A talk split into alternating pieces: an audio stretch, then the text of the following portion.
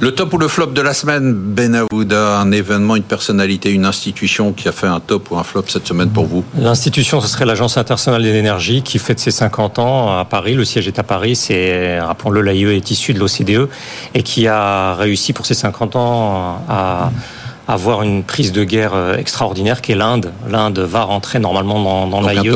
Et c'est de ce point de vue-là euh, une prise de guerre parce que l'AIE a été perçu vraiment comme un club restreint de vieilles économies du nord industriel qui défendent leurs intérêts euh, par rapport aux producteurs pétroliers. Faire rentrer l'Inde qui va avoir 6,25% de croissance économique euh, l'année prochaine d'après l'OCDE. Faire rentrer cette Inde qui ne cesse de clamer son non-alignement historique.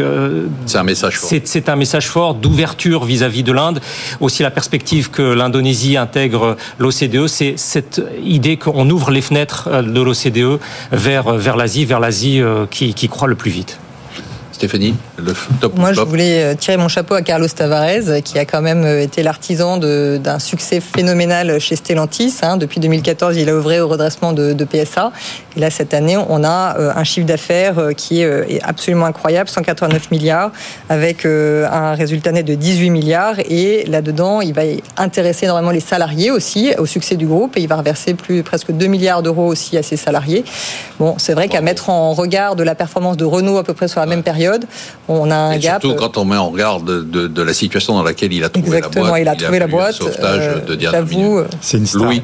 C'est une, star, star. absolue. Ouais. Oui. Euh, moi, c'est l'IA générative euh, avec l'annonce des résultats de Microsoft. En fait, l'IA générative, c'était le buzzword de l'année dernière. Cette année, ça va vraiment être une réalité économique et on le voit déjà dans les chiffres euh, du T4 de, de Microsoft.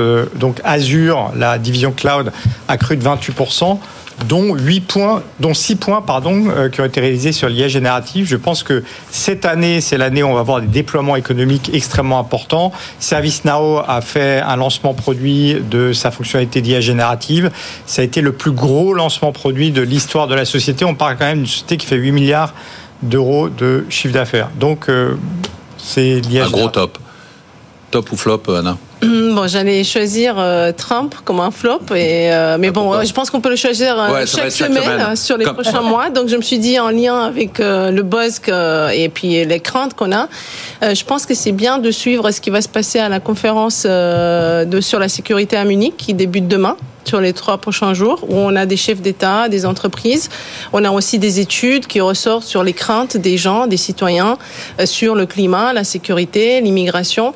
Et je pense que c'est bien de suivre maintenant ce genre d'événements euh, et voir s'il y a des annonces importantes qui seront faites. Donc ça s'appelle Munich Security Conference.